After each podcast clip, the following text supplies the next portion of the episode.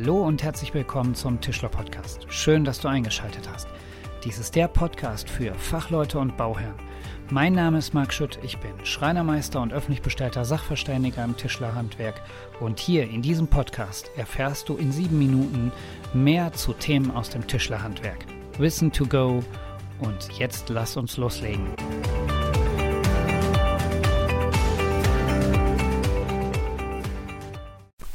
Hallo und herzlich willkommen zur heutigen Ausgabe des Tischler Podcasts. Schön, dass du wieder eingeschaltet hast und dabei bist. Und die heutige Ausgabe des Tischler Podcasts, da dreht es sich um das Thema U-Wert beim Fenster. Lasst uns mit der heutigen Folge beginnen. Ja, in der letzten Folge haben wir über den U-Wert gesprochen und wie man ihn berechnet. Gehen wir nochmal einmal zurück, um das Wissen aufzufrischen. Der U-Wert ist der Wärmedurchgangskoeffizient und er gibt den Wärmestrom an, der durch ein Bauteil abhängig vom Temperaturgefälle zwischen der warmen und der kalten Seite entsteht. Dieser U-Wert wird angegeben mit der Einheit Watt geteilt durch Klammer auf Quadratmeter Kelvin Klammer zu. Wo werden wir als Tischler jetzt auf der Baustelle mit dem Thema U-Wert konfrontiert? Zum einen beim Innenausbau, sei es in den Dachflächen oder äh, Wandgefachen, zum anderen beim Thema Fenster. Und auf dieses Thema gehe ich jetzt ein. Jetzt gibt es im Fensterbereich unterschiedliche Möglichkeiten, den U-Wert zu berechnen. Zum einen gibt es die Messung in einem Heißkastenverfahren, auch Hotbox genannt. Diese Werte werden nach DIN 12567-1 ermittelt. Zum anderen gibt es die Berechnung nach Tabellen und diese Berechnung wird nach DIN 10077 berechnet. Diese beiden Verfahren führen grundsätzlich zu einem circa Unterschied von 12% im Ergebnis. Das Hotbox-Verfahren läuft wie folgt ab. Der Prüfkörper, das Fenster, teilt einen geschlossenen Raum ab. Auf der einen Seite wird der Rauminhalt warm gemacht und auf der anderen Seite sind die Messelektroden im kalten Bereich. Nun wird gemessen, wie lange der Wärmestrom braucht, um in den kalten Bereich zu kommen. Die Messergebnisse im Hotbox-Verfahren können beeinflusst werden zum Beispiel durch leichteres oder trockeneres Holz, was den U-Wert kleiner werden lässt. Oder das Prüffenster enthält Materialien wie zum Beispiel Dämmstoffe, deren Wärmeleitfähigkeit fertigungsbedingt schwankt. Die Messung kann auch beeinflusst werden durch eine Glasfüllung mit Überdruck. Das passiert, wenn die Produktion im Flachland und die Messung im höheren Lagen durchgeführt werden. Man sieht hier an dem Prüffenster gibt es unterschiedliche Einflussfaktoren. Zum einen den Einflussfaktor Holz, zum einen den Einflussfaktor eingesetzte Materialien, den Einflussfaktor Glas und den Einflussfaktor Wärmeleitung in Hohlräumen. Die andere Methode, um den U-Wert zu berechnen, ist die rechnerische Variante. Bei dieser Methode geht man von der gesamten Fensterfläche aus.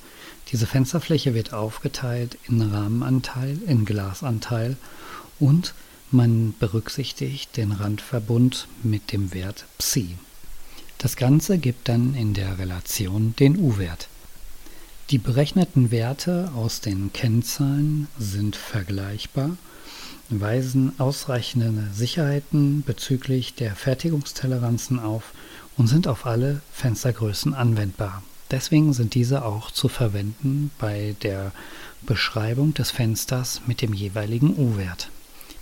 Bei der Berechnung des U-Wertes unterscheiden wir die unterschiedlichen U-Werte der einzelnen Materialien. Dort gibt es zum einen den U klein f, das ist der Wert für den Rahmen, weil das kleine f für das Wort Frame steht. Dann gibt es den UG-Wert, das ist der Wert der Verglasung. G steht für Glazing. Und dann gibt es den Wert Psi, das ist der Wert des Abstandshalters, den man zwischen den beiden Glasscheiben hat. In den Shownotes findet ihr eine U-Wertberechnung für ein Fensterelement. Damit ihr die Formel einmal gehört habt, gehen wir die auch einmal durch. Der U-Wert für das Fenster wird beschrieben in UW. W steht für Window.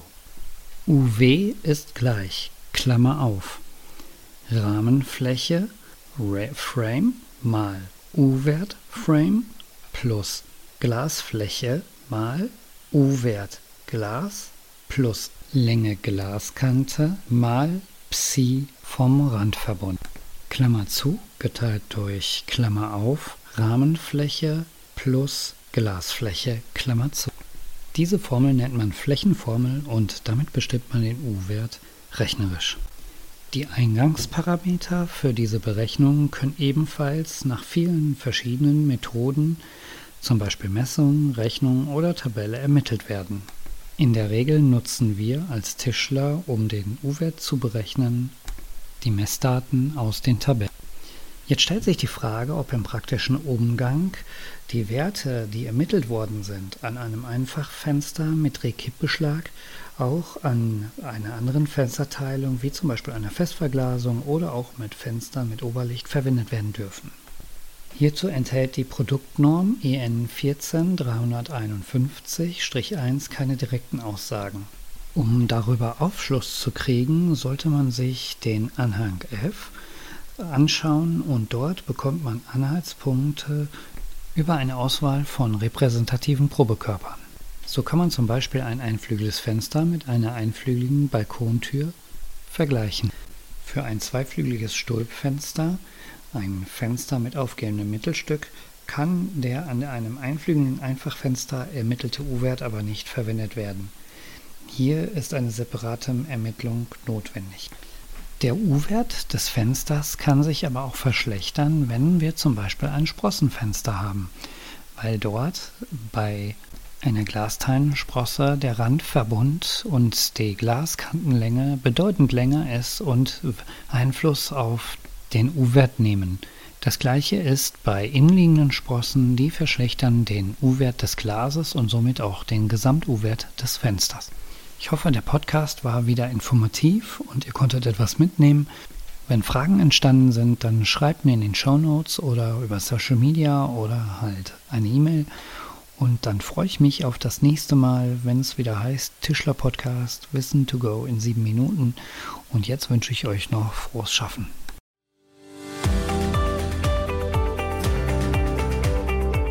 Das war der Tischler Podcast, der Podcast für Fachleute und Bauherren mit Themen aus dem Tischlerhandwerk. Wenn dir diese Folge gefallen hat, dann bewerte diese mit 5 Sternen auf den Podcast-Plattformen und folge mir auch auf Social Media Teile diesen Podcast mit Mitschülern, Freunden und Kollegen. So bekommen viele Hörer die Möglichkeit, diesen Podcast zu hören. Sei auch beim nächsten Mal dabei, wenn es wieder heißt 7 Minuten Wissen to Go im Tischler Podcast. Und jetzt wünsche ich euch eine schöne Woche.